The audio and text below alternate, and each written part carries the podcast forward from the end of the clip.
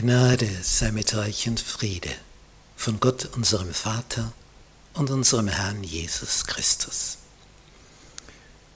Wir betrachten das Buch Esra und Nehemia. Lektion 3. Gottes Ruf.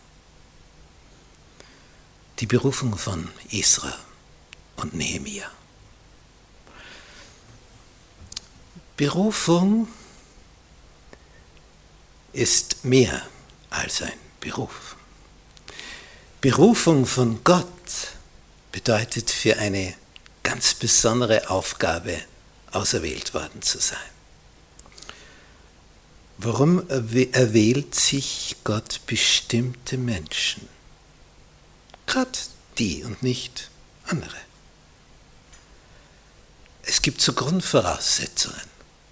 Einmal diese innere Bereitschaft dazu. Weil viele wollen mit Gott etwas erleben, nämlich um von ihm allerhand geschenkt zu bekommen. Und dafür sind sie auch bereit, Opfer zu bringen, weil sie denken, das ist eine Investition in die Zukunft, dafür kriege ich von ihm umso mehr.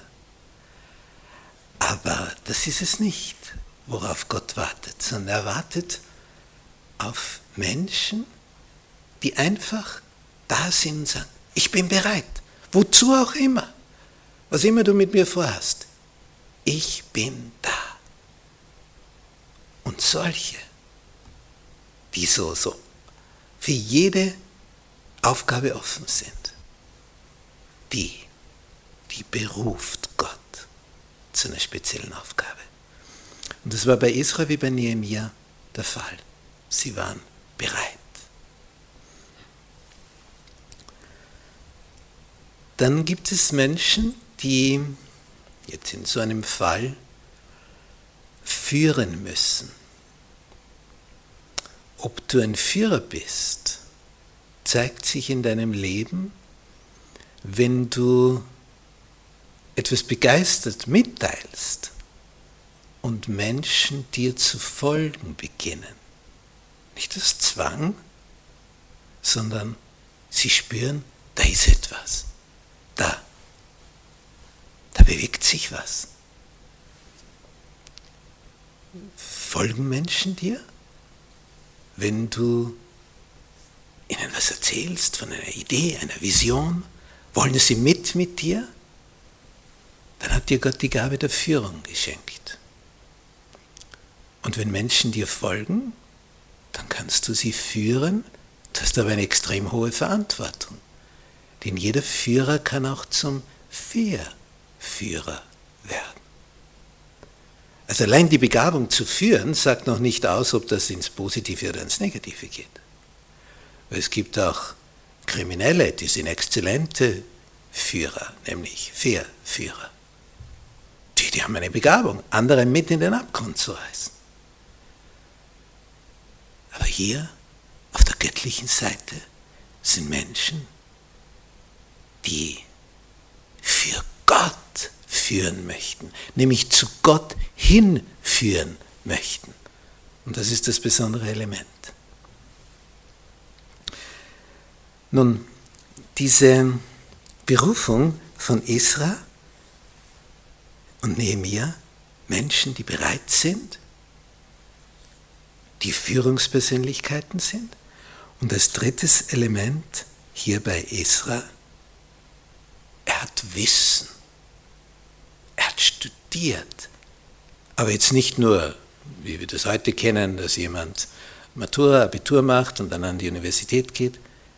Nein, er hat für sich als Herzensanliegen dieses Wort Gottes in sich aufgesaugt, Tag für Tag. Da war ich Student und arbeitete im Sommer als Briefträger und da kam ich immer bei einem Priester vorbei und dann kam ich mit ihm ins Gespräch.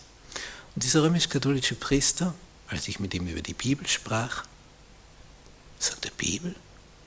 Da habe ich seit meinem Studium nie mehr hineingeschaut. Ich habe meine letzte Prüfung gemacht, fertig. Ja, aber Sie sind doch Priester, oder?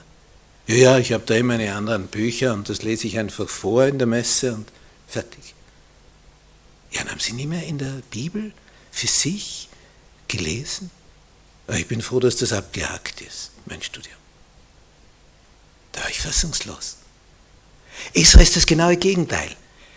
Der, der fängt dann erst richtig an, nachdem er mit dem offiziellen Studium, mit der offiziellen Ausbildung fertig ist. Dann beginnt er erst so richtig sich damit zu beschäftigen. Mit einer Freude, mit einer Hingabe, mit einer Inbrunst, mit einem Eifer, mit einem Feuer. Und deswegen wird er berufen. Er ist bereit. Es folgen ihm die Leute.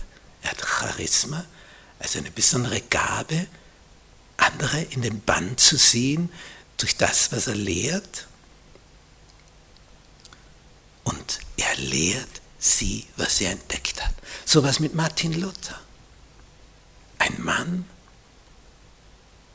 der so darum gerungen hat, Vergebung seiner Sünden zu bekommen. Und dann findet er das in der Bibel. Nicht indem ich Bußübungen mache, indem ich mich selber auspeitsche, indem ich mich quäle, indem ich mir Schmerzen zufüge, um meine Sünden abzubüßen.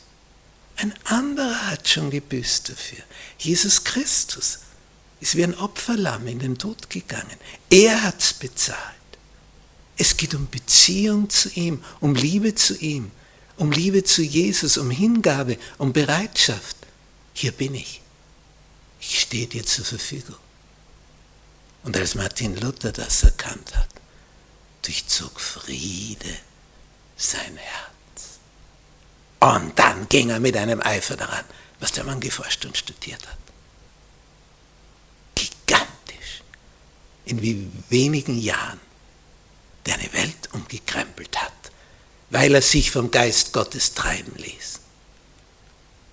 Eine Führungspersönlichkeit, die diese Gabe hat und sich mit Gott verbindet, dann bewegt sich etwas. Siehe Israel, siehe Nehemia. Warum wird er erwählt? Als er hört, dass die Mauern Jerusalems noch immer nicht aufgebaut sind, obwohl jetzt schon 80, 90 Jahre vergangen sind, seitdem sie zurückgekehrt sind. Dann ergreift ihn das dermaßen. Der weint, der betet, der fastet. Sagt, Herr, da, da muss was geschehen, ich halte das nicht aus. Der Eifer für Gott verzehrt ihn. Mit solchen Menschen kann Gott arbeiten.